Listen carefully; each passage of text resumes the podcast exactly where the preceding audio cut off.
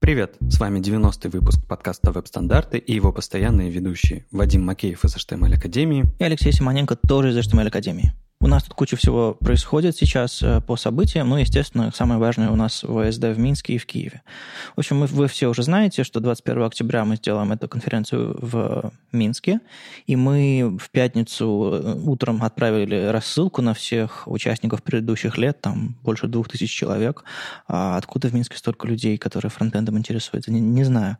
А, и тут же был огромный вал заявок на регистрацию, и, в общем, ну, господи, регистрации. И мы нам пришлось к вечерам ее закрыть. Все, допрыгались. В общем, э, регистрации больше нет, не будет, и на выходных мы немножечко еще повозимся, и где-то в понедельник-вторник покажем полную программу конференции. ВСД в Киеве мы тоже практически уже завершаем программу. Там там три доклада только в программе, еще ничего такого, но мы уже, в общем-то, закончили практически принимать, заявки, форма открыта, но, в общем, вам, вам может повести, если вы попробуете. Ну и у нас, конечно, главная новость, ну, кроме того, что мы открыли регистрацию, и люди уже, в общем-то, ну, две трети лимитов нашего регистрационного уже практически заполнили. А главная новость, что на конференции хедлайнером, то есть будет ее открывать, мой старинный друг и коллега Брюс Лоусон. То есть у нас будет один англоязычный доклад на конференции от, э, э, в общем-то, главного э, главной звезды западного фронтенда. Ну ладно, одного из самых, одного из самых приятных людей.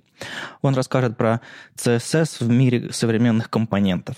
Так что, если вы хотите послушать э, редкого гостя в наших, э, в наших просторах э, Брюса Лоусона, успевайте зарегистрироваться. Я думаю, регистрация еще будет открыта на следующей неделе, но э, недолго, поэтому не тормозите. А ВСД в Москве в январе мы пока еще планируем. Так что насчет дат ждите где-то где до января, господин, э, до ноября мы вам, конечно, расскажем, как только станет точно. Мы определились с датой с Питер CSS метапа в Питере. Мы проведем его 23 октября. Подробности расскажем а, в начале недели с выходом подкаста. В общем-то, регистрация тоже откроется, и вы э, тоже не тормозите, потому что она как откроется, так и закроется. Регистрация на Питер CSS Meetup всегда молниеносная. Мы постараемся разделить ее на партии, но я знаю, многим это не помогает. Я вот слышал в, в подкасте SPB Frontend, DreamCup, что кто-то даже просто махнул рукой и уже не, не пытается даже регистрироваться на Питер CSS Meetup. Надо, видимо, именной билет выдать э, гарантированный, чтобы люди посмотрели, каково это. Ну, а я слышал вот эти идеи о том, что люди писали ботов для того, чтобы регистрироваться наверняка. Ну, в общем, да, это как бы говорит, конечно, о популярности и того, что мы делаем правильное дело, но я вот не знаю, может быть, нам тематику изменить, чтобы люди стали меньше к нам ходить? Либо надо подумать просто с самой регистрацией и как-то ее формат поменять, либо расширять. Ну, а, а что тут поделаешь? Ну, мы на самом деле обсуждали с Вадиком Матвеевым, э, звездой наших Питер CSS метапов, э, дизайнером, э, о том, что маловато дизайнеров у нас выступает, а мы с самого начала хотели именно в эту сторону двинуться. Поэтому мы бросили клич, у нас уже есть несколько заявок именно от дизайнеров при дизайнеров, поэтому мы будем делать, не знаю, менее технологические встречи, и тогда, может быть, меньше людей к нам будет ходить. Я не знаю. Я надеюсь, что количество интереса уровень интереса, конечно, не понизится, потому что фронтендерам полезно знать про интерфейсы, а у дизайнеров и фронтендеров должны быть какие-то площадки, на которых можно общаться. И, в общем, это мы будем продолжать нести эту идею, которую с самого начала, в общем-то, и задумывали. Но подожди, это ведь не локальная Питер CSS проблема метапов. Я же, насколько помню, то же самое происходит и в SPB фронтенде, и Moscow JS, и в Moscow CSS, наверное. А, то есть Просто слишком большое количество людей. А, мы очень хорошо научились рассказывать и распространять эту информацию до всех. И, разумеется, люди пытаются попасть на все эти мероприятия. Но я напомню, самый простейший способ попадания – это доклад. Там, правда, всего три места, да, но как бы зато это стопроцентная гарантия. Ну, в общем, да. То есть, к сожалению, одно дело лениво прийти послушать, а другое дело нервно, нервно сидеть в первом ряду и ждать своего, своего доклада. Это как бы не супер, не супер, наверное, experience. Но это все равно полезный способ вписаться. У меня, честно говоря, была идея сделать, как когда-то делали Moscow, MoscowJS, гарантировать всем докладчикам а, попадание в список. То есть мы, прежде чем открывать регистрацию, заносим туда всех докладчиков наших, э, наших метапов, что они четко есть в списке. Они не обязательно должны приходить, и этот список как бы не, не влияет на количество мест, потому что ну, мы знаем, что не все прям приходят, не приходят. Но я имею в виду, что ты не просто выступаешь с докладом, а ты еще гарантируешь себе мест на следующем. Ну, это хорошая идея, и мне кажется, надо так сделать.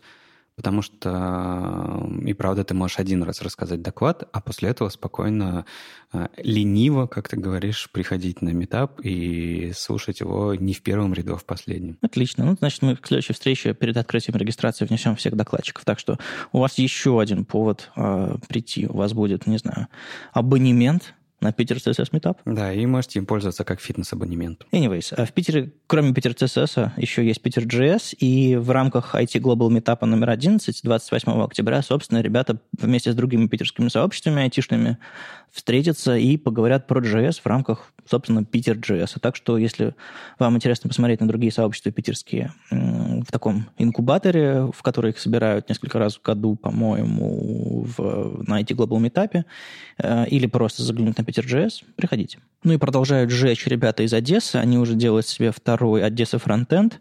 31 октября он пройдет. Местное сообщество самоорганизовалось. И, в общем-то, огромное, огромное им привет из Питера. Ну и самая громкая новость недели лично для меня была то, что ребята из европейского сообщества анонсировали конференции CSS-Conf и JS-Conf в Берлине.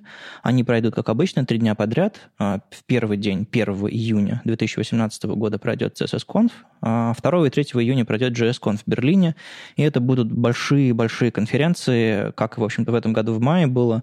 Они снова возвращаются на регулярный цикл. И, в общем, я буду охотиться за билетами, буду подавать заявки, и, и вам рекомендую, потому что ну, это хорошее место для того, чтобы съездить, посмотреть на большую европейскую конференцию, которые, пожалуй, только пытаются делать что-то похожее в России. И, собственно, нашими руками тоже мы пытаемся делать Питер CSS Conf. Может быть, пришло время анонсировать Питер CSS Conf, Леша? А мы знаем, что ли, что-нибудь? А, не, мы не знаем пока. Ну ладно, тогда.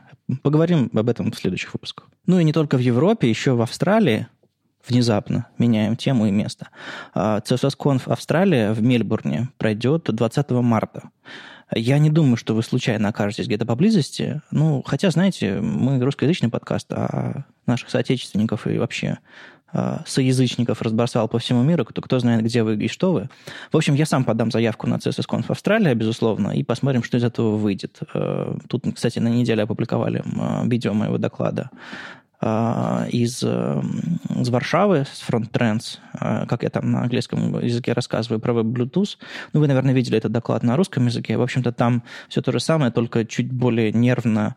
И в конце меня угоняют дрон. Дрон, я прыгаю со сцены, чтобы его поймать. К счастью, не падаю со сцены. В общем, весело там, весело. Ты рассказал про Австралию. Я бы тоже хотел бы съездить э, на CSS-конференцию в Австралию. Да, почему бы не где-то рядом? Надо ехать совершенно в другой на другой край земли, но а, это было бы здорово. Я, правда, билеты посмотрел вот буквально только что, и они тоже классные. Классно Знаешь, стоят. если конференции тебя берут твой доклад, то они тебя привозят. Поэтому всего сутки твоей жизни, и ты в Австралии. Ах ты хитрый. Ну? Ну, послушай, ведь э, на сцене выступать будет очень тяжело, там ведь кверх ногами придется ходить. Ох, Леша, надо тебя географии научить. Мы честно пытались собрать браузерные новости на этой неделе, и что-то как-то не получилось. Хотели было втиснуть э, видео про то, как э, в Chrome DevTools какие-то новинки, а посмотрели, а это просто видео опубликовали по мотивам статьи, которая вышла в августе. И как-то вот ничего такого нет, но э, короткой строкой мелькнуло, что в Firefox э, 56 появился link Real Preload, и мы об этом говорили, а, когда обсуждали новинки Firefox, по-моему, в прошлом выпуске или до этого. Но после этого они выяснили, что там какие-то проблемы с этим link Real Preload, и они его собираются в Firefox 57 выпилить чтобы потом впилить обратно в 58-м Firefox. Я считаю, что все правильно ребята делают. Э, нужно технологии впиливать и выпиливать, чтобы была движуха, чтобы нам в подкастах было о чем говорить. Ну да, то есть коммитить пробелы, коммитить таб, потом коммитить пробелы. Нет, ну смотрите, ребята на самом деле все правильно сделали.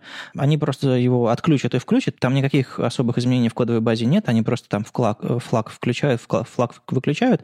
Из-за того, что огромное количество э, рынка занято хромом, где link rel preload работает, э, им уже массово пользуются. Поэтому они, естественно, проверили как это все работает, были довольны, но потом, что-то пошло не так, и они вынуждены выпились, чтобы Firefox, видимо, не жрал больше трафика или еще что-то такое. То есть, видимо, там какое-то поведение этого link rel preload травматичное для пользователей, и они решили его откатить, и это было бы проще. Это, опять же, это не такая базовая фича прям по букварю HTML, чтобы всем, все, вообще все ей пользовались. Это э, дополнительный обвесочек, который помогает разработчикам оптимизировать страницу. То есть, если у вас на браузере link rel preload не работает, у вас просто ресурсы будут загружаться обычным образом. Это, по сути, подсказка, типа, сходи и точно загрузи эту штуку, она пригодится. Поэтому, видимо, Firefox загружает ее прям вообще всегда или еще что-то такое. Я не разбирался конкретно, но, э, в общем, это не какая-то большая новость, это просто такая, знаете, иллюстрация из процесса разработки браузеров. Иногда и такое бывает. Кстати, насчет Link Real Preload. У меня тут была задачка оптимизировать загрузку шрифтов на сайте Web Standards Days конференции. Я так попиливаю между конференциями, и особенно активно во время конференции, когда организация происходит. И вот э, какое-то время назад я выпилил инлайновые шрифты, которые я в CSS прям base64 а, и кэшировал именно CSS-файлы, вернее, лениво их загружал после загрузки. Ну, вот это вот все дело стрёмное. мне, мне показалось это дурацкая затея. И я просто стал э, фетчить link rel прилоудом базовое начертание, ну, то есть регулярная э, шрифта Ubuntu, которая используется у нас на сайте, а все остальные просто в CSS, чтобы браузер сам уже сделал, и фон дисплей добавил swap, ну, чтобы он заменял там базовый Arial, по-моему, который там на сайте, на, на собственно, Ubuntu шрифт. И вроде все нормально, все хорошо, но я заметил, что Chrome ругается в, в меня в консоли. Дело в том, что у меня локально на компьютере шрифт Ubuntu стоит. И когда я его э, фетчу линком в голове, Chrome говорит, эй, подожди, у тебя после двух секунд, э, через две секунды после загрузки страницы этот шрифт не использовался. Может быть, не стоит его префетчить? Просто он не знает, что шрифт стоит локально, и я эту ситуацию никак не могу решить. Я не могу проверить, есть ли у меня шрифт локально, и только тогда а, прилоудить этот шрифт. То есть надо Chrome все-таки поглядывать, если этот ресурс доступен либо в кэше, либо локальный. Вот я не знаю. Ну, на самом деле, там не ошибка, там просто ворнинг, на который я могу среагировать соответственным образом, эм, интеллектуально отреагировать, не просто автоматически там, исправить его, а понять. Может быть, он просто может не знать, что, допустим, на следующей странице этот ресурс мне пригодится, поэтому он кидает ворнинг на всякий случай случае. И это не ошибка, это просто, ну, вот такая ситуация. Если вы знаете, как эту ситуацию обойти, ну, welcome. Браузерных событий на неделе было немного, а вот зато у GitHub, э, той платформы, которой пользуется большинство веб-разработчиков, э, у них было большое событие, э, так называемая конференция GitHub Universe, которая проходила 10-12 октября. Наверняка вряд ли кто-то из слушателей был на ней, вряд ли кто-то про нее знал, потому что вот Вадим, кажется, не знал. Ну, кстати, сейчас э, Оконечников где-то там э, в районе долины Кремниевой, может быть, он там был, не знаю. В общем, Сан-Франциско это далеко, и большинство наших слушателей все-таки из э, России, Беларуси, Украины, поэтому да. Но если вы были, расскажите где-нибудь у нас там в Слаке. А пока вот Леша проанализирует, не быв, не быв, не будучи не бывший там, во, не бывший там. А, ну как, вообще конференция была как обычная конференция, там многопоточная, все дела, все как мы не любим. Кормили а, хорошо? Наверняка, наверняка было очень вкусно. А, шпинат там, вот это все, что, что любят в Америке по, по мультикам, я вот знаю, шпинат любят. Я был на Chrome Dev Summit, там обалденный был шпинат со, со скрэмбл экс. Я Прям, знал про шпинат. Немножко бекона еще сверху. Прям точно Кормили шпинат. классно. Ну. Ладно, но э, мы-то не будем, мы будем не обсуждать доклады там, а на самом деле ребята в рамках этой GitHub Universe рассказали, эм, они просто посмотрели на свои цифры э, за год и решили собрать такую большую-большую красивую страницу э, со всякими разными интересными статистическими данными, которые они э, смогли вытянуть из своих бэкэндов. Это вот как мы с Вадимом до этого обсуждали. У, кого спросили ребята из GitHub, про цифры. У своих бэкэндов, у кого же еще. Так вот, э, и вышла отдельная такая а, страничка, сайт The State of the Octoverse 2017. А, и там было, на самом деле, очень много интересного. Я хотел бы немножко остановиться на этих цифрах, потому что а, это, в принципе, ну, я не знаю, как для вас, но в моем мире ты постоянно все время на, э, на это, за это меня коришь, что я все время сужу по своему миру, да, что среди меня и моих друзей мы все пользуемся атомом. Вот. Но вот и тут точно так же. В моем мире GitHub является такой эм, образующей системой для разработчиков. То есть э, мы им всем по- все пользуемся. Вокруг меня. Важным социальным институтом современной разработки. Очень хорошо сказал. Так вот, что же произошло с ним? Во-первых, кстати, им 10 лет. Кому? Ребятам из GitHub. Какие юные разработчики? Ты помнишь, что ты делал 10 лет назад? Как ты, как ты делился кодом э, с другими ребятами? Где вы себя видите 10 лет назад? А, архивы, наверное, загружал на Dropbox еще не было, да? Не уверен. Ну, да, загружал архивы. А, нет, подожди, ну, был SVN, а, и был ЦВС э, какой, как же назывался? Да, но я имею в виду... было. Но не было же э, общего э, хостинга, через который ты мог бы передать... Разумеется, у тебя внутри компании наверняка был поднят какой-то SVN-сервер, и вы там передавали Ну друг другу. да. Но если бы ты делал open source проект, наверное, было бы тяжеловато. Open source проект. Я просто клал архив со своей библиотекой на сайт, и всех, все ее скачивали. А версия, ну, версия была в названии архива. Ладно, ладно. В общем, ребята э, подсчитали, что у них, оказывается, 24 миллиона уже пользователей, а, показали географическое распределение о том, что в Северной Америке почти 6 миллионов, в Азии у нас 7 миллионов. В Австралии, про которую мы говорили, всего 396 тысяч аккаунтов. Ну, население Австралии в принципе не очень большое, они там, оно там по, по- по побережью размазано, поэтому, ну, тут сложно судить. Но знаешь, что интересно? А, Что... Давай представим, если бы ты был жителем Новой Зеландии, ты был бы пользователем GitHub? Если бы я был жителем международного фронтенд-сообщества, я бы был пользователем GitHub. Ну, то есть э, тут дело не в том, где ты живешь, тут просто я ехал сюда, сюда на, на запись на велике, и у меня в ушах был подкаст, где Ситник рассказывал про, про свою кругосветку и э, в этом в, в, СПБ Дринкасте.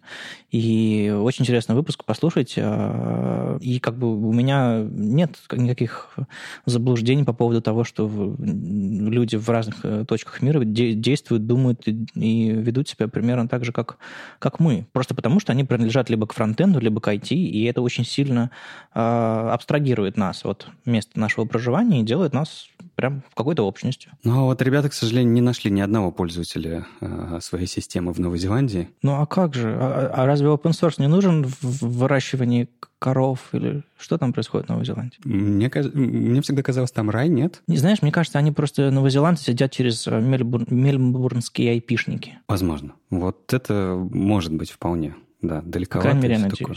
Представляешь, за год закрыли 68 миллионов ишей, Ишей, Ишьев. но самое важное, это, конечно же, самый популярный язык программирования для open source проектов. Какой бы ты думал? Go? Python? Скучно. Да, да, к сожалению, это JavaScript. Причем у него там прям отрыв, э, количество проектов. Это именно количество проектов. То есть количество репозиториев. А, Для JavaScript open source проектов это 2 миллиона практически, чуть больше 2 миллионов. Половина из них это форки реакта или что? Они- я не думаю, что они считают форки, я- но я думаю, что они считают все NPM-пакеты. Ну да, как-то так. Но, разумеется, там есть и Python, и Java, и Ruby, и PHP, как бы это ни было странно. И CSS, разумеется.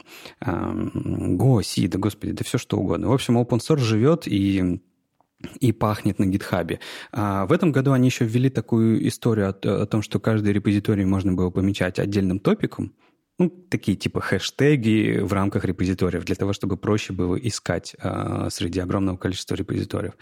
И, как оказалось, ну, что самое популярное в этом году было? Machine learning, deep learning. И это были самые популярные хэштеги среди репозиториев. Ну да, ты сделал э, новую библиотеку визуального оформления кнопочек и добавил туда на всякий случай теги AI, VR и э, биткоин на всякий случай. Ну, да, да. Что же, что еще делать в сложном мире open source проектов? Еще интересно это то, что какие репозитории были э, наиболее... Какие репозитории чаще всего форкали? Как ты думаешь, какие? Нет, пе- первый, э, пе- первый номер ты не угадаешь. Со вторым ты можешь попробовать угадать. Форкали, ну, скорее всего, форкали какие-нибудь стартер, стартер-киты, наверное, чтобы их как это под себя изменить. Нет, такого не было? Вообще нет в топе. Ну, сдаюсь. Ладно, второе место, разумеется, Bootstrap. Это стартер-кит? Ну, согласись. Ну, в какой-то, в какой-то очень извращенной мере. М, Ну, ладно. Вот. А на первом месте это TensorFlow, это как раз-таки для машин learning. Поэтому я знал, что ты не угадаешь. Но а, проекты, в которые больше всего контрибьютили, как ты думаешь? Эй, я в суде или что? Нет, мы просто с тобой... Это такая игра. Нас- Мы же с тобой вдвоем сегодня... Мы забыли сказать, что Оли-то с нами нет, хотя, наверное, слушатели уже подозревали что-то. Да, э, Оля, не молчи. А, черт, Оли же нет. Нет, она просто вернулась из Италии, но, но решила отдохнуть после отпуска. Всегда так делал. Ладно, на самом деле самый контриби... Э, контрибьютимый Ой, сложно. В общем, больше всего э, изменений предлагали в VS Code микрософтовский. Это, кстати, очень круто. Я заметил, кстати, что дичайшая популярность, э, по крайней мере, вот все ребята, из которые из э, Chrome DevRel, платят всякие скринкасты, еще что-то такое, они все в VS Code. Очень много JS-разработчиков тоже переезжают в VS Code. Но я, знаешь, на днях снова такой думаю, ну ладно, еще раз попробую переехать в VS Code. Ну, я с такой с Атомом было полгода примерно, а то и год. А, потом все-таки переехал на Атом. А вот с VS Code я открываю, думаю... У меня, как обычно, была задача заменить фрагмент HTML-кода какого-то а, во, во всем проекте прям многострочный фрагмент. Открываю в Атом, Атом мне говорит, иди, иди к черту, я этого фрагмента найти не могу. Ну, спасибо, говорю, думаю, Атом. А, открываю в VS Code, думаю, наверняка в VS Code все это нормально сделали. Там панелька поиска открывается слева, она крошечная и неудобная, как черт знает что. Думаю, ладно, черт с тобой VS Code. Открываю Sublime и делаю все там. Вот такая грустная история. Ну, Ладно, когда-нибудь, когда-нибудь ты сможешь тоже перейти на VS Code. Не думаю, он, э, он какой-то странный. С другой стороны, ну, не знаю. В общем, эм, он просто стартовал альтернативно. Он, э, все, все кругом говорят, что он жутко быстрый, и у меня тоже такое ощущение от него есть. Но он какой-то прям очень сильно альтернативный. Он, по-моему, не идет по, по следам текстмейтовского он прям отдельным потоком идет. У него очень, видимо, сильное влияние это Visual Studio, наверное, майкрософтовского. Ну, раз они называют его, типа, light-версии Visual Studio. То есть шорткаты, поведение, еще что-то такое. Ну, то есть альтернативная вселенная, переучиваться всегда немножко лень. Даже не то, что лень, а ну, ты всегда делаешь экстра усилия, чтобы перейти на что-то новое. Не, ну согласись, еще эм, ты, наверное, не пишешь так много JavaScript кода, как эм, другие. Ну да. А ведь VS Code у него очень многое сделано для того, чтобы было удобно в нем писать именно JavaScript код. Это и подсказки, и навигация по методам, и кучу-кучу вещей, которые они перетянули из IDE-шек. Ну ок. Ну, я, я точно знаю, что Дэвид Стори, один из э, прям евангелистов CSS, и там мой бывший коллега по опере сейчас работает в Microsoft над, э, в команде, которая там дом для Edge пилит, что-то такое. Он долгое время контрибьютил в VS Code, когда он только появился, какие-то штуки, чтобы он нормально работал с CSS. То есть подстановка свойств, еще что-то такое. То есть э, над ним в этом смысле поработали тоже. У меня, по крайней мере, такое впечатление сложилось. Но вот интерфейс, но он для меня не лучше, чем Atom. И пока для меня смысла туда переходить нет, поскольку ну, как бы по скорости Atom меня в принципе устраивает. А вот, кстати, когда про скорость редакторов говорят, э, э, чаще всего о чем идет речь? Ну, смотри, ты открываешь... Долго открывается? Первый раз э, с нуля, холодный старт, редактор мертвый. Открываешь, пытаешься открыть новое окно, прям совсем новое окно, и в нем новый проект. Это новое окно долго открывается. И вот, вот такие вот мелочи. Плюс, когда люди открывают большие файлы, ну, в, итоге, в эпоху современной модульности это, наверное, не нужно, но иногда, знаешь, нужно посмотреть скомпилированный CSS-файл какой-нибудь.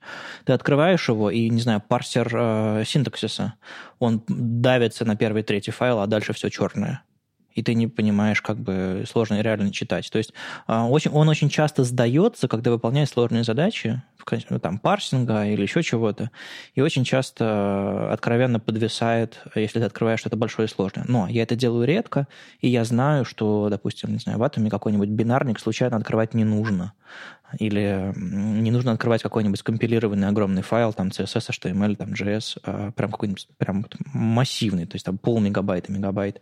Я просто этого не делаю, поэтому я не сталкиваюсь с проблемой. Мне просто всегда было странно, что мерили редакторы... Я несколько раз слышал и идеи, как именно, э, почему редактор быстрый или не быстрый, то есть по каким параметрам мерить. И вот это вот холодный старт редактора мне всегда казался чем-то странным. Ведь ты э, не будешь, э, ну, я не знаю, в моих use я не буду постоянно запускать и выключать редактор. Он у меня, условно, я прихожу в офис, э, скажем так, включаю редактор, и он у меня работает. Какая разница, он застартовал за 10 секунд или за 9? Ну, бывает use case, когда ты идешь, никого не трогаешь, ноутбук под мышкой, и тут тебе приходит смс У нас, не знаю, бэк лежит. И ты открываешь и понимаешь, что у тебя атом закрыт, и тебе нужно быстренько что-то отредактировать, запушить, закоммитить или еще что-то такое. И ты хочешь сделать это комфортно в, в, редакторе, а не где-то по SSH в консоли там, и так далее, Vim. А, и ты открываешь и ждешь, пока он откроется. о, дождался, можно редактировать, можно спасать вселенную. Но вот эти вот секунды прошли, и ты чувствуешь, nah, что-то здесь не так. Ну, понятно. Это, видимо, не, не мой use case, я не понимаю. У этого. тебя ничего не лежит. Просто ты, ты, наверное, не пользовался никогда IDE либо давно это делал и уже не помнишь, что они стартуют еще Слушай, дольше. я много лет работал с психологом, чтобы забыть свой опыт использования IntelliJ ID. И вот ты, ты сейчас вот... Все-все-все. Я нет, не буду ворошить. Но мне, знаешь, в последнее время нравится наблюдать за э, развитием атома как раз, именно как проект, э, первого проекта на электроне, разумеется, э, первопроходца такого большого проекта на веб-технологиях, как они э, пропагандировали раньше, э, ну, прям на флаг брали, на амбразуры шли о том, что веб-технологии для нативных приложений — это прекрасно, и как они постепенно с каждым релизом, кусок за куском переписывают на C++, разумеется, прокидывая это все биндингами в JavaScript, но тем не менее, типа, наш скролл теперь на C++, наша каретка по коду ходит с помощью C++, мы отрисовываем Unicode символ с помощью C++, и так вот, знаешь, хоп-хоп-хоп, это, это что? Это знаешь, с возрастом, как, как назв... у меня просто слово вылетело из головы, это тоже с возрастом память плохая становится, с возрастом а, неразумность, а вот когда ты переста- перестаешь пытаться делать, э, хвататься за все новое, не обдумывая ничего. Мудрость. Мудрость, молодец. С годами. Да, мудрость, может быть, у ребят, у разработчиков э, атома появляется, и они понимают, что, э, ну, технологии технологиями, но ведь еще продукт должен быть хорошо, хорошо работающий. Нет, смотри, э, ты любишь э, киберпанк? Музыку, господи, музыку, фильмы, э, вот это вот направление, да? Да, конечно. Знаешь, там, когда показывают э, мир будущего, там обычные люди там из, из плоти, из крови, но у них там, не знаю, глаз механический, mm. рука какая-нибудь, там, э, экзоскелет какой-нибудь. Вот веб-технология – это живой, добрый, хороший, мягкий человек. А потом в него начинают встраивать всякие улучшаторы, которые позволяют им работать еще более эффективно. А пока человек... Ну, точнее, мы заменили эволюцию биологическую на эволюцию механическую, но, кажется, я уже ни о чем-то другом говорю. В общем, суть в том, что это такие вставочки, которые позволяют быстрее и лучше работать, но при этом иметь живой модифицирующий механизм, организм, в который можно писать плагины удобнее, чем на C или на питоне, или еще что-то такое. То есть, в принципе, все хорошо.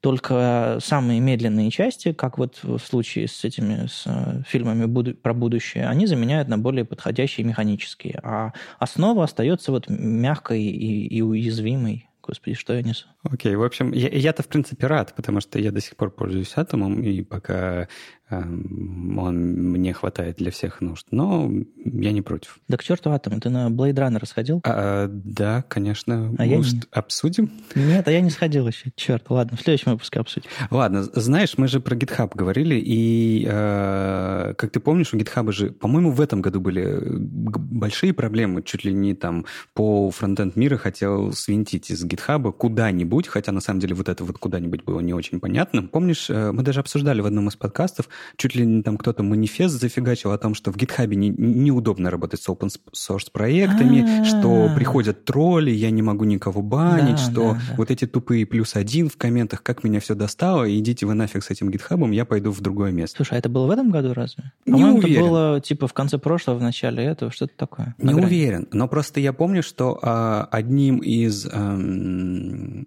одним из инструментов, которые они ввели, чтобы исправить эту ситуацию, это появление эмоджи, эмоджи под э, комментариями, под pull-реквестами и так далее. И все да. тогда думали, господи, какая чушь. Какая полная чушь. А зачем они это сделали? Но вот в статистике они смогли посчитать количество эмоджи, которые за год э, люди оставляли, и оказалось 7 миллионов пальчиков вверх было оставлено. Это только пальчики вверх. А сколько еще, э, я не знаю, как это можно назвать, ну, допустим, сердечко сколько оставили, сколько оставили улыбочек. Ну, знаешь, я единственный, по-моему, эмоджи использую на GitHub, это, это не эмоджи, а это белочка шипот. Просто чтобы не писать длинно, я ставлю двоеточие, пишу шипот и, и бегу дальше. А, но где я, где молодежь современная? Ну, в общем-то, а, статистики очень много ребят собрали, и сервисы, которые вы пользуетесь, сервисы, которые вы подключаете к GitHub, кстати говоря, твой любимый, как он, а, бот, который к тебе, Greenkeeper, да? Ты Greenkeeper пользуешься? Я уже давно не пользуюсь, вот меня так заспамил, что я подумал, а к черту все это буду обновлять зависимости руками. Ну вот, они посчитали и самые популярные такие инструменты, которые вы подключаете, и там очень-очень много интересного. Рассказали о том, об их программе студенческой, когда они раздают студентам студентам бесплатные приватные проекты для того, чтобы в своих классрумах, а, в своих классах Господи, зачем я сказал классрум? В своих классах э, использовать GitHub. И очень-очень много всего такого интересного, но самое главное, они рассказали, что за год многие страны появились э, в статистике GitHub в принципе. То есть они заметили а, в том числе и разработчиков из России. То есть очень много разработчиков из России появилось за этот год. Но, разумеется, больше всего это миллион разработчиков. Странные ровные цифры. Не верю ровным цифрам. Ну ладно. Миллион разработчиков присоединились из э, США за этот год, но 700 тысяч – это как бы самое большое направление новое из Китая. Ну, видимо, в Китае государство вкладывается в IT или просто барьер этот э, занавес приподняли. Я не знаю, что там происходит. Надо у Сидника спросить, он там был недавно. Но, но мне нравится, что э, GitHub — это до сих пор э, растущая платформа, и очень многие э, разработчики первый раз знакомятся с GitHub э, в своей, там, я не знаю, карьере, потому что э, вот очень тоже хорошая цифра — это за этот год 4 миллиона человек создали свой первый репозиторий. А давай я тебе вот что скажу, а, спрошу. Ты мне этот вопрос задавал, сколько там человек э, на квадратный метр, не знаю, в Канаде, э, все эти странные вопросы. Вот я тебе спрошу, как ты думаешь, сколько человек в этом году Академия подсадила на GitHub? А, я думаю, и я, когда думаю, я быстренько гуглю и набираю специальную страничку, где у меня написано, я думаю, что это было около 5000 человек. 5000 человек впервые увидели GitHub просто потому, что Академия заставила их это сделать на своих интенсивах? А, ну, да. Ты, ты пытаешься нас выставить злодеями? Нет, я пытаюсь э, прикинуть, какую часть из этих новых людей из России э, нашими усилиями мы затянули туда? Ну, я думаю, на самом деле небольшую. То есть э, я не думаю, что она в процентах будет хоть какой-то видимой, но если мы говорить, говорим про количественные оценки, ну да, я считаю, что это много. Круто, круто. Сколько GitHub тебе платят, Леша? К сожалению, я плачу GitHub, и было бы здорово, чтобы э, платил не я ему, а они мне. По-моему, это было бы честно, не знаю. Ну, наверное, нет. Это как, это как с Apple. Вот ты же наверняка а, всех своих знакомых а, вокруг себя в какой-то момент подсадил на технику из Apple, да? Это был, а, был период, когда э, iMessage казался чем-то хорошим, и не нужно было платить за смс -ки. Соответственно, в этот момент мне было, мне было важно, чтобы друзья вокруг меня чатились со мной в, в, удобном, в удобном месте, и я не приходилось платить за смс -ки. Тогда я евангелировал в сторону Apple вообще всех, кого мог. Некоторым даже телефоны дарил.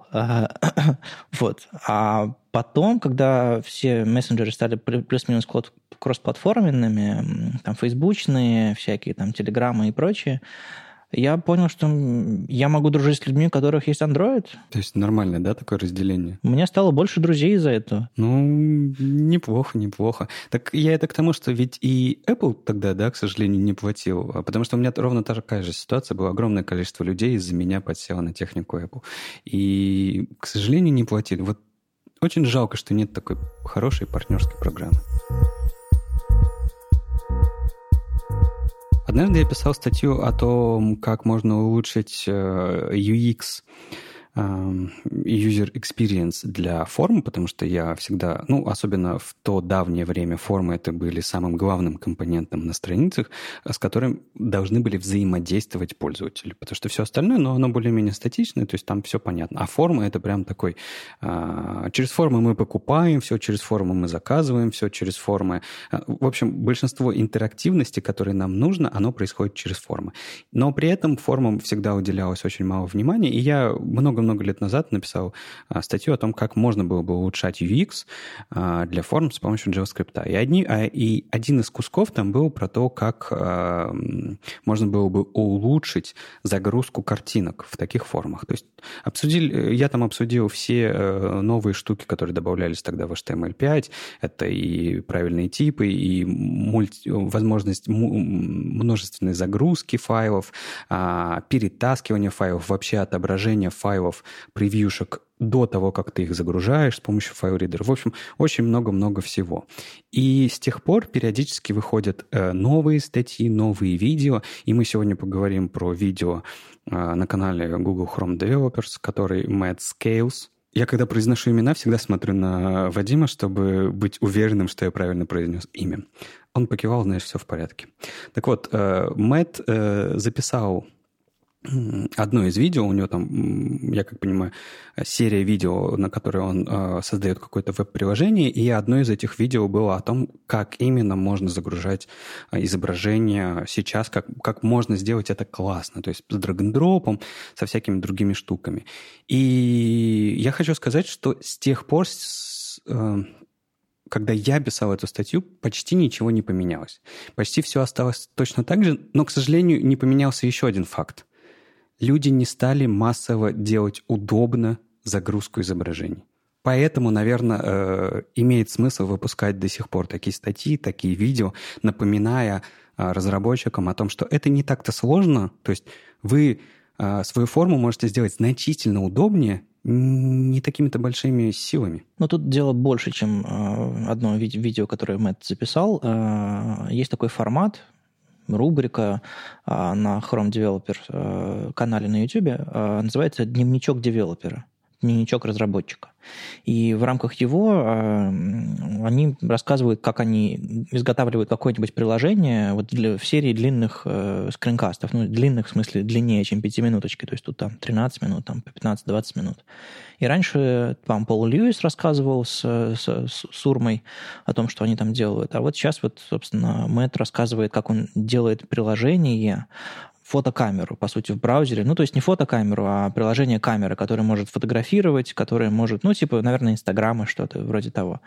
И он по частям собирается разобрать это приложение а, с нуля. Собственно, у него было нулевое, нулевое видео, где он а, объяснил, к чему он в итоге хочет прийти. И вот, собственно, перв, на первом шаге он говорит, а теперь давайте загрузим, загрузим картинку. Кода еще никакого нет, у него просто тестовые, тест, тестовые файлики в пустом, а, в пустом окне. Он показывает обзор, показывает, а, показывает, как drag-and-drop сделать, показывает, как сделать так, чтобы на телефоне можно было обратиться к камере, что, как выбрать там переднюю камеру, заднюю камеру. В общем, он рассказывает рассказывает о всех способах а, выбора картинки на, на мобильных и десктопных платформах. И э, он очень... Мне нравится, как он к этому делу подходит, э, что он не просто идет по задаче, мол, типа, нам нужно сделать так, чтобы у всех пользователей была возможность а, сфотографировать э, что-то на камеру, а все другие возможности нас не интересуют. Вот многие разработчики ставят себе задачу такую, ну или, не знаю, не разработчики, там, заказчики. И если браузер это не поддерживает, они такие, ну, значит, надо использовать флеш. А если нет, а, ну, если флеш тут не получается, ну, надо, наверное, нужно написать нативное приложение, потому что оно точно это сможет сделать. Вот, вот так и будем делать а он показывает все способы. То есть картинку можно загрузить через файл обзор, картинку можно вставить из буфер, буфера обмена, картинку можно перетянуть на окно, картинку можно сфоткать и так далее, и так далее. То есть показывает все способы, которыми можно э, картинку засунуть в ваше приложение. И, соответственно, э, это называется прогрессивное улучшение. То есть, если что-то работает, Допустим, э, если там, допустим, атрибут capture поставить на input type файл, то мобильные э, браузеры откроют вам, вам камеру, если они это поддерживают. И так далее, и так далее. Эм, то есть вот этот вот сам подход его, давайте вообще все существующие возможности добавления картинки на нашу страницу, в наше приложение добавим, и пользователи будут сами выбирать, что им нужно, что им удобно. Я регулярно вижу классные сайты, которые, не знаю, умеют drag and drop, и на этом они останавливаются. Но они забывают, что есть буфер обмена. Я на Маке, допустим, скриншоты делать очень удобно. Они сразу попадают в буфер обмена, там с тенью, без тени, весь экран, вы, выделенная область. Ну, то есть очень классно, очень удобно. Я постоянно постоянно как, как текст, так и картинки копирую в буфер обмена. И единицы сайтов позволяют мне их вставить, чтобы они начали загружаться. GitHub это умеет делать. Молодцы. А, что еще? Кто еще умеет делать? По-моему, в некоторых режимах Google Inbox умеет это делать. А, и, в общем, ну, очень мало, честно говоря. Я регулярно вижу, что как бы меня игнорируют. А когда, не знаю, начинаю сайт, э, ну, картинку перетаскивать на экран, они мне ничего не говорят, а я думаю, ну, типа, как на минном поле, типа, бросать картинку, не бросать, заменить на текущий интерфейс или не заменить. В общем, очень полезное видео, и я с нетерпением жду продолжения, потому что если с, таким же, с такими же подробностями Мэтт будет рассказывать про остальные части создания а, фото-приложения, а, это будет дичайше интересно, и а, как минимум этот опыт переймите обязательно, если а, пользователи на ваших сайтах, сервисах или там продуктах умеют, имеют возможность загружать картинки. Была в моей разработческой юности очень важная книжка, мы ее называли просто «Рыбы». А, ну, была книжка «Носорог», а была книжка «Рыбы». Так вот, э, в книжке с рыбами на обложке были нарисованы рыбы. А автором ее был Эрик Мейер. И, наконец-то, Эрик сообщил, что в четвертом издании полного руководства по CSS, его, его по-другому немножко переводят на русский язык, делая важным, что это каскадные таблицы стилей, ну ладно. А, с автором является Эстель, Эстель Вайль, а, и в книжке есть гриды, в книжке есть флексы, в книжке есть все, все самое современное. Там больше тысячи страниц. Это Библия по CSS, это все, что вам нужно знать. Э, это спецификация, вернее, все спецификации CSS важные и стабильные, рассказанные человеческим языком, и это, конечно, безумно классно. Я не знаю, зачем ты заказал бумажную версию книги, просто потому что я хочу, чтобы она стояла у меня на полке иногда а, вечерами перед камином на даче. У меня нет ни дачи, ни камина, ни свободных вечеров, но тем не менее, когда-нибудь открывать эту книгу. И просто читать, смотреть. И, может быть, человеческими словами прочитать про какие-то вещи, которые я до сих пор э, не понимаю в CSS. А ну, таких, конечно же, хватает. В общем, книжка выйдет и в электронном варианте на сайте ebooks.com. А, без DRM и все такое. Это очень хорошо. И э, еще она уже доступна а, на Амазоне для предзаказа. Я не помню, сколько она там стоит. А, ну, в общем, не какие-то адские деньги. В общем-то, их Amazon ее вам привезет после того, как она окончательно выйдет, по по-моему, в начале ноября. В общем, книжка прекрасная. Я Эрику как автору э, очень сильно доверяю, поэтому очень надеюсь, что кто-нибудь возьмется за ее перевод. И, наверное, нужно немножко подсуетиться и заранее договориться с, с компаниями, которые в России, там Питер или там Символ, или кто там этим занимается, поучаствовать в этом. Потому что очень не хочется читать э, инопланетные термины, которые никто никогда не использует. Очень не хочется смотреть на ошибки, опечатки и так далее в важных в важных местах, а, в важной книге. Книга и правда наверняка хорошая. А, я тоже Эрику Мейеру более чем доверяю, хотя он когда-то создал Reset CSS. Ну, в свое время, конечно же, хороший инструмент. Просто на меня очень укоряюще посмотрел Вадим в этот момент. Вот, но я эм, по поводу перевода у меня немножко есть сомнения, потому что э, книга очень большая, и сколько уйдет времени и сил на ее перевод – Возможно, очень много. И, как практика показывает, чаще всего, когда перевод заканчивается, возможно, даже выйдет уже следующее издание этой книги. Очень часто такое бывает. И это, конечно, все немножко грустно. Вообще, в принципе, с, с книжными такими талмутами, а, которые, которые рассказывают о быстро меняющихся вещах, всегда очень тяжело, потому что есть книжки по программированию, с ними все понятно, это прекрасные вещи, то есть можно открыть какую-нибудь, я не знаю, 15-20-летней давности книжку, и она до сих пор будет актуальна. А вот с такими книжками всегда очень тяжело, потому что они очень быстро устаревают. Ты по-прежнему делаешь, э, используешь те же самые технологии, о которых э, Эрик Мейер говорил в первом издании своей книги, и это вряд ли когда-нибудь изменится в ближайшие десятилетия. Он раз просто э, из книги делает не типа, смотрите, у нас тут есть новая классная спека, и вот это вот новые вещи, вот такая поддержка браузеров. Он очень фундаментально подходит к этой книге, и поэтому на мой взгляд. Книга переживает.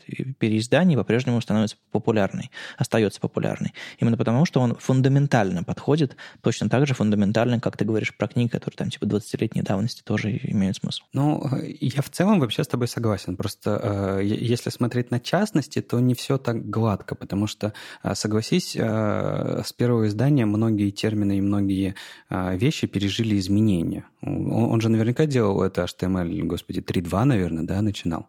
4.1, ладно, ну 4.1 точно было, да? Вот, и когда мы переходили на пятую версию, э, некоторые вещи поменяли свое значение.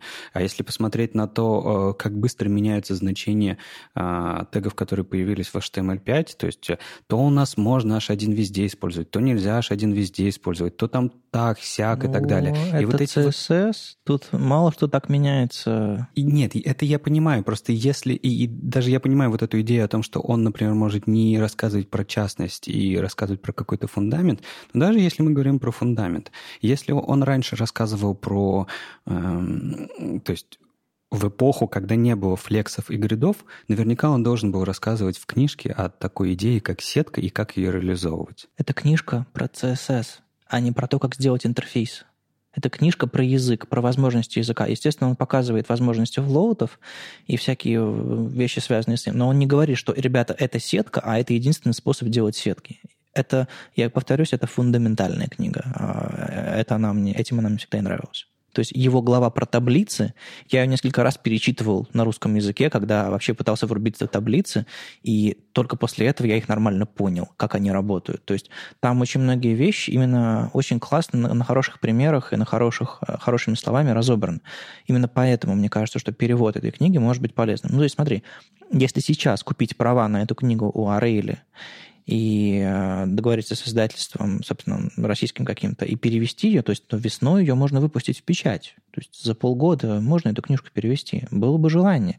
Просто я знаю, что люди, которые ищут новые технические книги для издательств э, современных э, русскоязычных, они ну, не врубаются многие в, в потребности отрасли. И я не знаю, как этот, как этот разрыв преодолеть. Тут можно начать очень большую длинную тему на, о том, насколько вообще, в принципе, книги и книжные издания переживают хорошее время. Я давай, потому что я считаю, что я считаю, что книги, наверное, не такие популярные становятся, как э, были раньше, и, соответственно, для бизнеса это становится очень э, сложно заниматься кни- книжным бизнесом. Посмотри на Amazon, да? Э, ну, они начинали с книг, нет? Да. Ну, видимо, диверсифицировались. Да, молодцы. Вот, я просто к тому, что эм, не знаю, насколько кто-то захочет в это вкладываться, учитывая, что ты не, вообще не понимаешь, насколько тебе это может окупиться, к сожалению. Ну, да. Ну, то есть... Эм... Я знаю, что труд переводчиков и редакторов, он крайне низкооплачиваемый, поэтому расходы основные пойдут на покупку Печать. прав и на, собственно, на печать бумажную. Я думаю, печать сейчас тоже дешевеет. Но при этом, знаешь, как я вижу типичную э, переводную э, русскую книжку российскую книжку, не знаю, как правильно сказать. Вот как раз-таки из-за того, что пытается сэкономить на всем, она становится просто ужасная. Шрифт в отличие от оригинала, чаще всего в два раза меньше. Ну, чтобы просто текста помещалось больше. А цветных иллюстраций нету. А хороших полей и типографики нету. Только потому, что все пытаются максимально сократить расходы. Но из-за этого они выпускают чертовски плохой продукт, который никто и не покупает. И это такой замкнутый круг, который, ну, не знаю, Слава богу, что я этим бизнесом не занимаюсь. Ну, я не говорю, что это типа такой успешный бизнес, как, э, не знаю, продавать пирожки и, и качать нефть. Эти все вещи типа востребованы, и у них понятная маржа.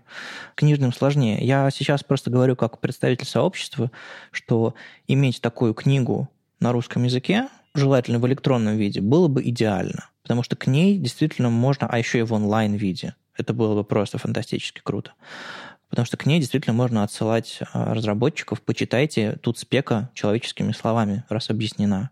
а не по каким-то статьям, примерам, разрозненным по тысячам сайтов.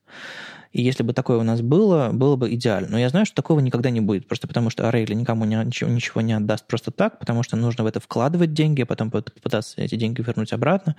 Я всего лишь как представитель сообщества думаю, вот бы если кто-то решится вложиться, вложиться и попытаться на этом заработать, на издании этой книги, вот бы поучаствовать в процессе. И если мне получится пере, перехватить этот момент а, и стать, не знаю, научным редактором такого перевода, я, конечно, двумя руками и ногами а, взялся бы за это. Надо просто не тормозить, сходить уже наконец-то поговорить с, с, питерскими ребятами, которые эти, все это издают. А, кстати, я слышал, они там собираются что-то там менять в этом направлении, так что не знаю, может быть, может быть будет вовремя. Можно на этом примере показать, как это все переводить а, адекватно. Мы в 70-м выпуске э, веб-стандартов обсуждали э, статью э, Кристиана Растелли про войну и мир в CSS. Ну, он, естественно, говорил про все эти CSS JS, и про классическое понимание, современное понимание CSS, и эту войну между двумя лагерями, документы и приложения. И мы это все делали исключительно на основе слайдов, и, по-моему, даже там, там было видео, но я не помню, было оно или нет. А, даже по слайдам было интересно это обсудить. И тут он взял и опубликовал у себя в начале октября в блоге и перепубликовал еще на медиуме. В общем, э, в виде статьи свой доклад, э, немножко изменив, э, адаптировав его для текстового вида, но видно, что какая-то слайдовая структура сохранена. И э, в ней он размышляет, опять же, о том, что мы э, обсуждали в этом предыдущем выпуске, но, эм, естественно, по тексту гораздо понятнее и интереснее. Я, мы уже договорились перевести эту статью, так что, эм, ну, просто это интересное размышление. Не то, чтобы вы там научитесь быстрее верстать или еще что-то такое, это, знаете, такой эм, очень мета разговор про то, как нам в сообществе какие-то вещи делать, какие вещи не делать. Мне э, запомнились э, две главные мысли, которые он э, проговаривает в этой статье а, по поводу того, почему у нас идет война, по-прежнему идет война между э, сторонниками разделения ответственности вот этого стандартного HTML, CSS, JS в разных файлах и вот этого компонентного подхода а-ля React, JSX, CSS, NGS и так далее. Во-первых, он говорит про идею современных бизнесов, как они работают. Им нужно очень быстро и, э, и четко запустить какой-то проект, быстро итерировать, делать, и на основе этого, собственно, их бизнесы получают какие-то доходы или, или демонстрируют свою ценность и свою возможность развиваться, и, соответственно, в этом смысле а, компонентный подход, в этом смысле подход к разработке стилей, вот такой вот все, все инлайном, все по компонентам, все там как, как конструктор, оно, естественно, работает лучше. И, в принципе, с этим можно согласиться. Это, конечно, ближе к веб-приложениям, ближе к какой-то модульности, ближе к какой-то там новой концепции. А, и поскольку там, там где деньги, там, там и развитие, и вот в эту сторону они, конечно, тянут, тянут веб. Остаются, как говорит а, автор, а, всякие сайты типа новостные, где все идет через документы, но и их тоже переделывают в виде веб-приложений. А второй, второй аргумент состоит в том, что у нас происходит, пожалуй, смена поколений. Есть люди, которые не верстали документы, есть люди, которые приходят и сразу начинают писать веб-приложения и, и мыслят в этом направлении. Соответственно, вот это вот столкновение поколений, которое он четко показывает в твитах, допустим, там всякие сидят э, Зельдманы, всякие э, Аароны Густавсоны, э, кто там еще, даже Леверу, какие-то ребята, ну, из старой школы, они говорят, что все эти атомарные CSS, все эти э, тахионы, все эти безумные CSS CSS, JS а, или просто JSS, они просто извращают всю эту идею подхода э, к разработке, а молодое поколение говорит, что именно так все и нужно делать, потому что нам удобно, и это решает наши задачи. И вот именно в этом столкновение как раз и происходит. Бизнес-задачи изменились с тех пор, и, э, возможно, и, собственно, смена поколений тоже все это демонстрирует. А, в общем, интересное размышление, его точно стоит перевести. Мы сейчас над этим поработаем, и я думаю, на следующей неделе уже, уже вам покажем. По крайней мере, а, проглядите английскую версию, там есть хорошие ссылки, хорошие цитаты и парочка видео в конце, которые пытаются примирить сообщество старое и новое как раз с CSS.conf Europe в Берлине в этом году. Там Марк Далглиш и Глен Мадерн пытаются посмотреть на эту проблему с разных сторон. В общем, очень интересная штука. Я рад, что хороший доклад развернулся в, в интересную статью. Она, как, как Леша сказал, мало чего приносит нового. Ну ладно, я не буду отнимать слова у тебя. Она мало что приносит нового. Подумайте над этим. Нет, на самом деле, э, ну, если говорить про проблему, все-таки про проблематику, потому что я не совсем хотел говорить про это, потому что мне очень понравился эстетический... Я получил эстетическое удовольствие от прочтения этой статьи, и я сейчас к этому вернусь.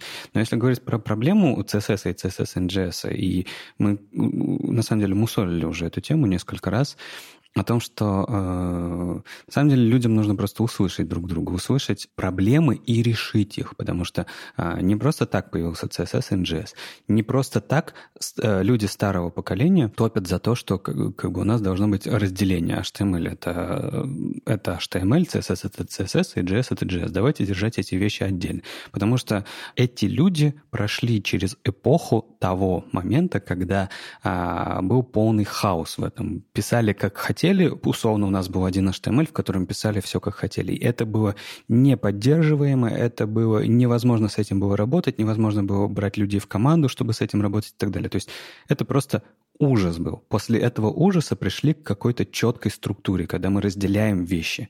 И тут а, приходят люди и вдруг говорят о том, что да не, это все фигня какая-то, и нам нужно э, объединить это все, потому что так удобнее. И, конечно же, начинается перепалка, потому что э, эти люди никогда не сталкивались с проблемами тех людей, которые, которые не могут воспринять новые взгляды. Все понятно, то есть им нужно просто поговорить с друг другом и услышать друг друга и придумать решение для этого. Эм, они даже уже придумываются, просто это длительный процесс, и так быстро не получится. То есть с этим-то больше, более-менее все понятно. А вот статья, по-моему, она шикарная. Во-первых, война – Война — это же круто. Война и мир. И э, в статье повсюду иллюстрации из сериала «Война и мир», который сняли BBC. Ну, то есть, понятно, наверняка автор не видел никогда а, русских интерпретаций этого сериала. Были же, да? Ну, правильно? Бондарчук, да, старший. Вот. И у меня, кстати, к вам вопрос. А вы когда переведете ее, вы иллюстрации замените на... Не, я не готов э, пересматривать э, «Войну и мир» э, советскую, чтобы найти подходящие моменты. Ну, хорошо, хорошо. Но мне очень понравилось вот это вот... Э, не, я правда получил эстетическое удовольствие, потому что ты когда читаешь, особенно вот он сначала рассказал про сагу вот этого вот всего, что типа люди начали писать в статьи. И когда мы тогда их э, читали и обсуждали, это было, ну, вроде понятно. Но когда ты их всех скопом э, в одно предложение заводишь и читаешь их заголовки, ты думаешь, блин, какое безумие в сообществе, потому что CSS сломан. Нет, CSS не сломан. CSS отстой. Нет, CSS нормально. CSS снова сломан. То есть, блин, какой бред. Вот, то есть люди просто э, аргументируют, то есть они против предыдущего оратора, высказывает свои, э, свое, свое видение, но на самом деле не читают и не пытаются понять, почему предыдущий автор говорил так. Ну, там на самом деле он упоминает несколько статей, которые объединяют точки зрения, пытаются примирить, но на, на общем фоне людей, которые не читали, но осуждают, это, конечно, звучит э, периодически как разбрасывание какашек э, через окопы. Но самое большое удовольствие я получил от того, от классификации войн во фронтенде. Я просто никогда не думал о, о ну, как оказалось, мы тут очень долго сидим. И, как оказалось, прошло очень много а, войн а мы даже как-то даже не обратили на них внимания. И он их просто все классифицировал, он, я правильно говорю? Да. Да. А, он их все классифицировал, дал им всем название, это просто звучит очень круто. Вы просто послушайте.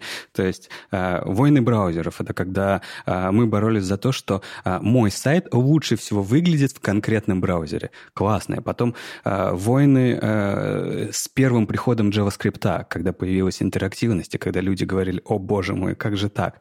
Войны Flash против HTML. И эти карикатуры о том, что мы HTML5 — это просто пузырь, и на самом деле флеш это нормально, но мы-то знаем, чем закончилось.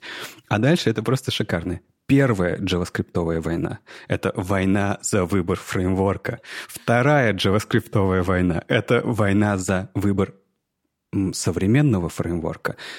А, разумеется, война HTML5 в Native. И, разумеется, вечная война, которая до сих пор идет, это джаваскриптеры, не настоящие программисты.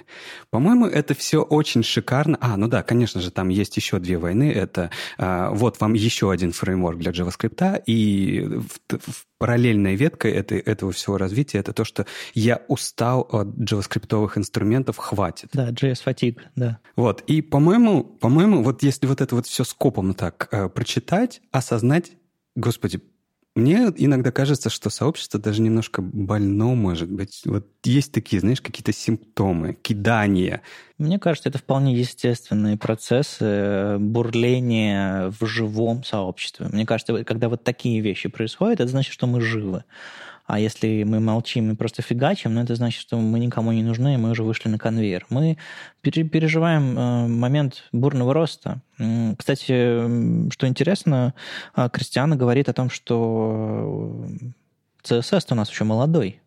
JS уже решил свои проблемы, ну, плюс-минус решил свои проблемы из-за бурного развития, спеки стали развиваться быстро, мы понатаскали из других языков и из других областей каких-то новинок, соответственно, мы э, обновили, осовременили JS. А вот с CSS так быстро не получается, и вот интересно, почему... Ну ладно, мы уже тоже это обсуждали, там, может быть, проект Гудини нам всем поможет, может быть, другой взгляд на спецификации и на обратную совместимость нам поможет.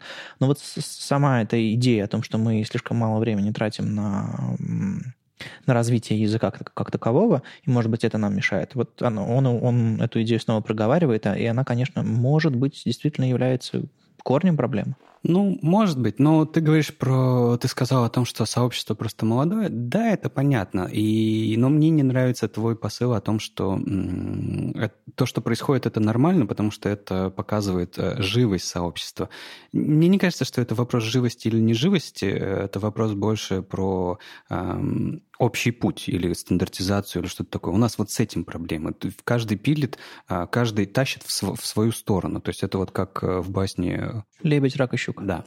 Вот. И если ты просто представь, если они все вместе бы шли в одно направление, насколько бы это был мой, еще более мощный рост всего. А так как сейчас все тащат в свои стороны, и вот постоянно эти споры, постоянно недовольство, переписывание постоянно с одной вещи на другую, это ведь затраты и времени, и энергии. А если бы мы уже пилили все вместе? Да бог с ним, пускай это будет React давайте делать все на нем. Да неважно, на чем-нибудь. Давайте мы впилим React в веб-стандарты и в браузеры и будем прямо делать приложение так. Ну, и, и это, это уже безумные идеи, да, но я имею в виду, мы бы все вместе могли заниматься продолжением этой истории. А сейчас мы занимаемся не продолжением, а выбором. Ты просто сейчас топишь за такую божью авторитарную развитие по одному пути. А я и, и, мне кажется, говорю больше про эволюционное, хаотичное развитие.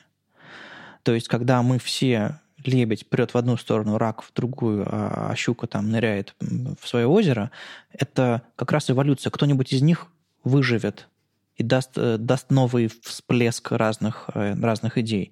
И, и вот эволюционное, эволюционное развитие – это то, что привело нас сюда, вот, вот в, эту, в эту студию, вот в это место в, в развитии человечества и вообще природы и всего на свете, все на Земле. Мне кажется, что подобный подход тоже такой немножко хаотичный, грязный, а, много энергии тратится впустую на тупиковые ветки, но все равно мы в итоге приходим к идеям, которые иначе бы не появились, потому что мы в мейнстриме не могли даже подумать о таком. Люди пробуют совершенно чудовищные вещи. Я смотрю на какие-то э, атомарные CSS, тахионы или еще что-нибудь подобное, мне ужас берет, меня трясет мелко, когда я гляжу на это все.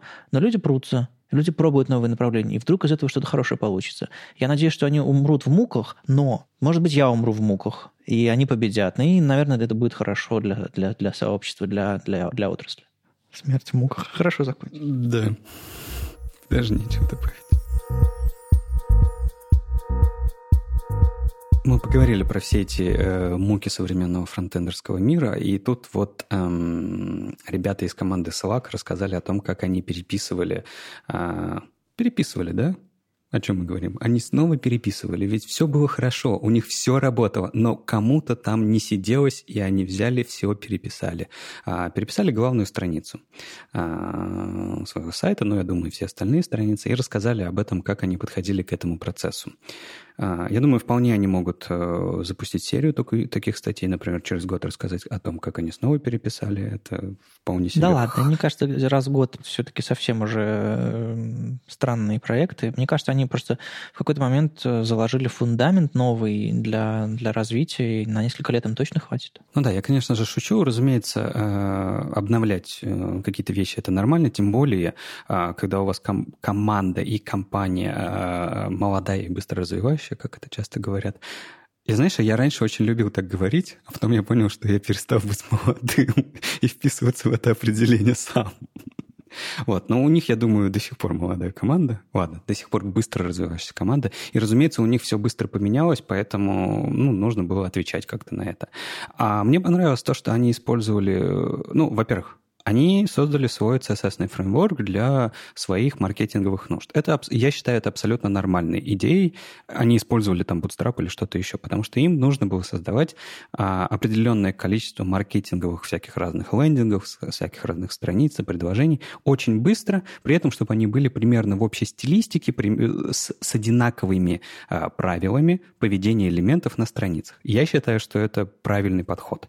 А, они внедрили э, в него, они решили использовать гриды, а, и в этом смысле они большие молодцы. И, Новаторы. Ну, ну, пускай... Просто новаторы, знаешь, это все-таки тема уже какое-то полгода, да, существует как сказать, новаторы. Они просто смелые, давай так скажем, смельчаки. А, разумеется, они все откатили, э, у, у них есть версия на Flexbox, в том случае, если у вас не поддерживают гриды. И как они это сделали, как они это определяют? Мне понравился их подход, мы о нем как-то раз говорили, и я до сих пор считаю, что он правильный. А, то есть, с одной стороны, у нас гриды поддерживаются в E11 и в других каких-то таких браузерах.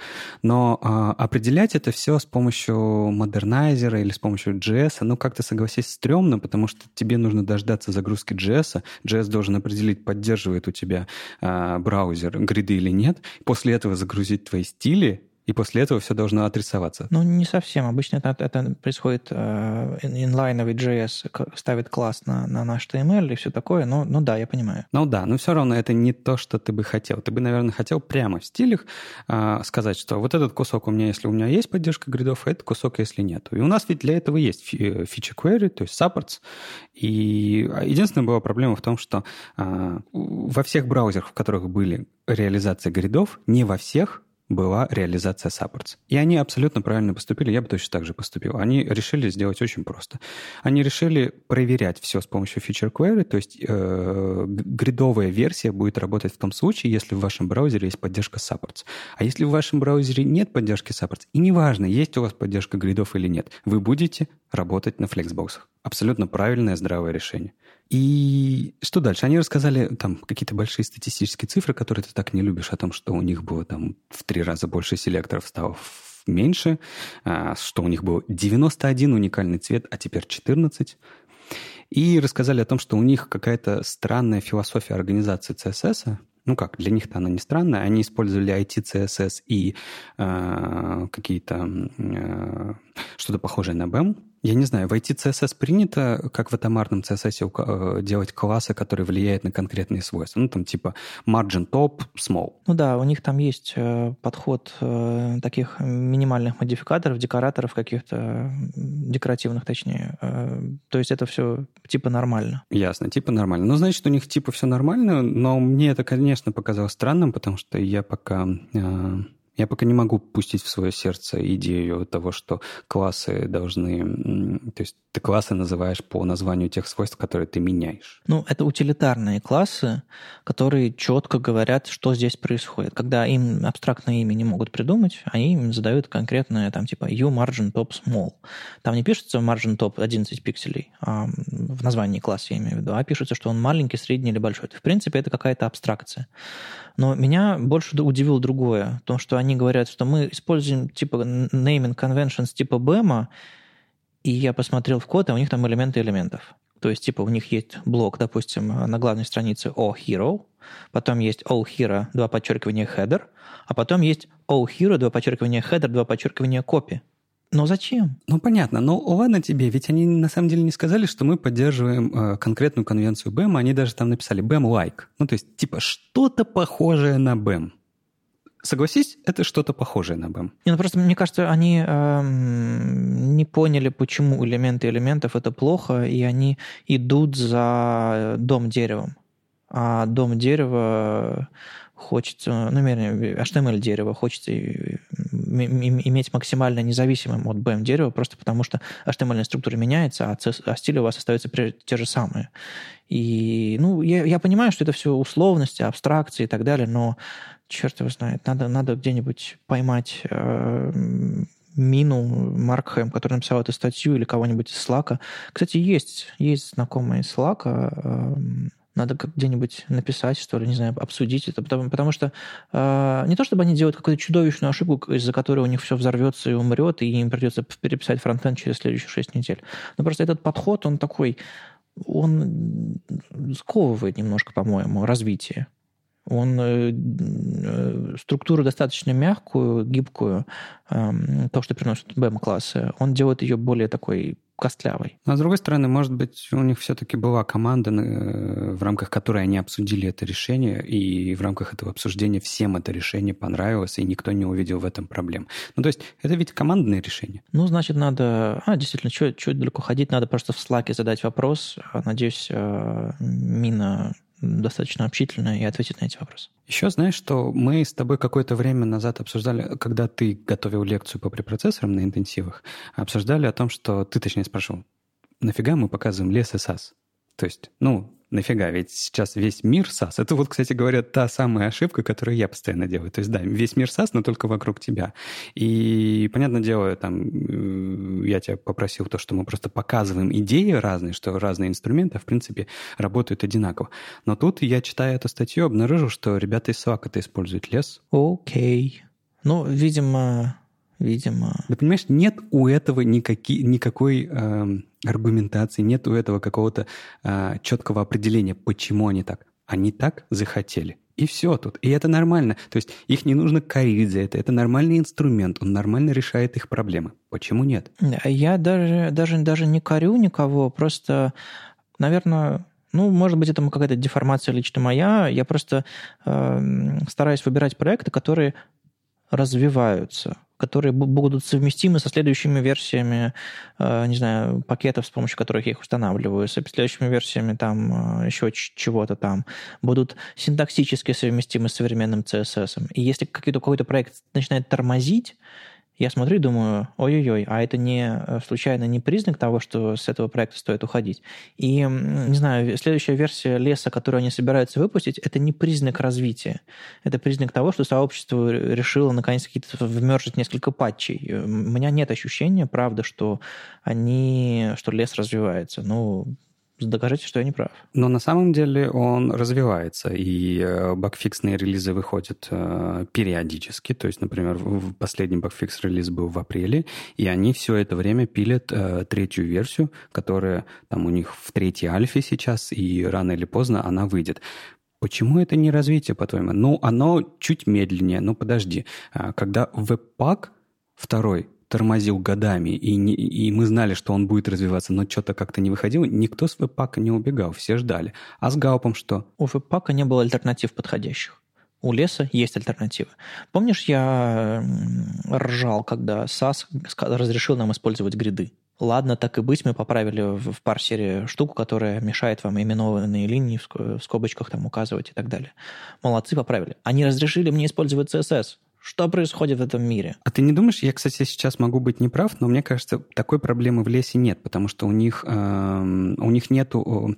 Э, они не используют CSS-синтаксис для, для своих штук. Они, у них какая-то там кривость небольшая, поэтому, по идее, как мне кажется, я могу очень сильно сейчас ошибаться, что, например, в лесе таких проблем нету. Они используют все эти собачки, все эти штуки. Возможно, они это делают аккуратнее, чем это делает SAS, но у меня есть ощущение, что э, какая-нибудь новая фича CSS выйдет, и лес тоже нужно будет патчить, и для этого нужно быстро реагирующее на это сообщество. Ой, не знаю. Ну, смотрите, по крайней мере, э, я стараюсь ориентироваться на новости и на фронтендеров, которых я читаю. Про SAS все меньше новостей, пролез новостей вообще нет никаких. И, и вот с Хьюго Жераделем мы говорили а, там в спецвыпуске англоязычном, что типа там все мейнтейнеры да поуходили, позанимались, занимаются чем-то другим. То есть даже, даже SAS уже не развивается особо.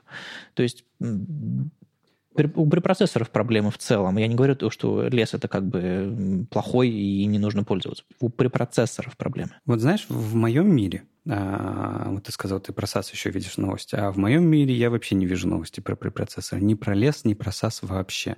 То есть, э, но при этом, но при этом мы делаем лекцию по препроцессорам и делаем это не, не как что-то умирающее, а как э, текущее состояние дел. И это абсолютно нормально. То есть а, то, что оно а, нет новостей, не развивается, может быть, нет в этом проблемы. Вот знаешь, как с Грантом и с Галпом? Они ведь до сих пор решают свои задачи. Они до сих пор решают их прекрасно. Э, понятное дело, если ты делаешь а, какую-то вещь, которая, а, для которой не были созданы гранты Галб, да, они их не будут решать, но они не для этого были созданы. Они не были созданы для создания спа-приложений да, скажем так. И, но при этом до сих пор Грант и Галп, они могут годами сейчас не развиваться. Галп может до сих пор еще, цел, еще два года не выпускать свою четвертую версию, но при этом 3.9 версия будет замечательно работать. И она замечательно будет заниматься оптимизацией, автоматизацией рутинных процессов, которые у тебя есть во фронтенде. Ну, когда мы учим препроцессорам, мы почему учим препроцессорам? Потому что если ты новичок, если ты входишь в профессию, тебе нужно начинать не с того, чтобы вышибать дверь в новом проекте и говорить, я все перепишу на на GSS или на, на тахионах. Потому что, во-первых, никто в проекте не знает, что это такое, а во-вторых, ты начинающий фронтендер, тебе никто не верит. Ты, входя в отрасль, а, а мы учим людей входить в отрасль и развиваться в ней, а, должен знать и говорить на тех же языках, на тех же идеях, что в ней уже существует. То есть ты должен быть хорошим таким практиком, хорошим специалистом по существующим технологиям. Понимать, как работают фреймворки какие-то, как понимать, как работают препроцессоры, уметь, э, безусловно, знать базовые технологии также хорошо, а, прежде всего, пожалуй. А, и только потом врубаться в перспективы. Но мне кажется, что когда проект стартует, мы полностью переписали фронтенд, главное, Slack. Они же позволили себе использовать гриды, вообще новую, необкатанную технологию практически. А, они могли бы позволить себе использовать, не использовать препроцессоры, могли позволить, но почему-то взялись все-таки. А, не знаю, видимо, нет, я, я верю, что по-прежнему там есть какие-то новые штуки, но они могли бы смелее сделать что-то. Не знаю, может быть, эта идея просто не настолько популярна, может быть, я фантазер, но э, лучше собрать три простеньких пост-CSS плагина, чем брать э, лес в 2017 году. Вот лично по моим ощущениям. Ну, не знаю, может быть. Я уже э, в пост-CSS как э, препроцессоре немножко разочаровался как раз-таки из-за своей классной плагинной архитектуры, да, потому что каждый автор думает себе там по-своему все, в этом основная проблема. И центрального управления это, этому нету. Поэтому э, я даже не знаю, вот если бы я сейчас стартовал с, свой новый проект, я даже не знаю, э, что бы я использовал для CSS. Вот Правда не знаю. Бери Тахиона, они классные. Не Кстати, я, я читаю автора Тахионов, он выступал на фронтренте. А, приятный человек, но пишет такие странные вещи. А, он недавно ретвитил э, новый проект, я забыл, как он называется, что-то там System Components или еще что-то такое. Слушайте, там CSS свойства записываются как атрибуты на HTML-элементы. То есть ты пишешь атрибут font size через дефис у HTML-элемента а потом это парсится JavaScript, и в голову, в, то ли во время сборки, то ли, то ли в рантайме, в голову эти стили закидываются. Инлайнится или он правила им всем придумывает? Он как-то классы какие-то придумывает и в голову закидывает на ходу. Видимо, случайные э, рандомные названия классов. Интересно. Безумно. Но зачем, господи, зачем? Ну, опять же, решает свою проблему. Это же, наверное, история CSS and JS? Это история, давайте-ка я э, напишу модульный CSS, который мне нравится. Не, я имею в виду, он ее хочет использовать не для документов же, да, не для HTML, а он для веб-приложений. Ну, я так э, надеюсь в сердце, в сердце. Не, ну да-да-да, здесь, конечно, идет про, про сборку, про, про такой э, тяжелый веб-пак или что там у него за спиной. Безусловно, все это, все это сделано в, в, в, этом, в перспективе использовать это как внутри веб-приложения. Просто сам подход, сам подход он такой. Не, ну а подожди, смотри, в, в этом мире э, в объекты запихивать э, CSS попробовали, э, инлайнить э, CSS попробовали, э, что еще попробовали, э, делать что-то по похожее на JSX только на, для CSS попробовали. Что еще не пробовали? Атрибуты. А представь, они дочитают э, до спеки какой-нибудь HTML3 и узнают, что существует так фонд. Представь, что они узнают, что можно атрибутами BG Color или фонд э, или атрибутами size задавать это все. Они же революцию устроят. Надо вырезать это из подкаста, чтобы никто не узнал. Угу. Мне очень понравилась эта статья про дизайн Slack по разным причинам, но главное, наверное, в том, что они поделились тем, как они это сделали. Не стесняйтесь э, делиться процессом редизайна, хвастайтесь и, и присылайте нам ссылки на ваши статьи, ну или там, где у вас, где у вас все это есть, с докладами выступаете. Это все очень интересно, потому что мы сидим, фигачим свой фронтенд, а как оно у других, не всегда видно и слышно. И хочется, конечно, делиться знаниями, мнениями, опытом, а тем более, если у вас там, не знаю, на суперпопулярном сайте, на главные гриды какие-нибудь, это же, это же классно и интересно. В общем, делитесь с миром. У нас сегодня 90 выпуск, и мы потихонечку приближаемся к сотому. А, он, по-моему, будет где-то в январе, и мы думаем, как бы что-нибудь интересное записать под сотый выпуск, не знаю, там, прыгнуть с вертолетом, с вертолета на, на парашюте, или как это называется сейчас. В общем, что-нибудь что интересное.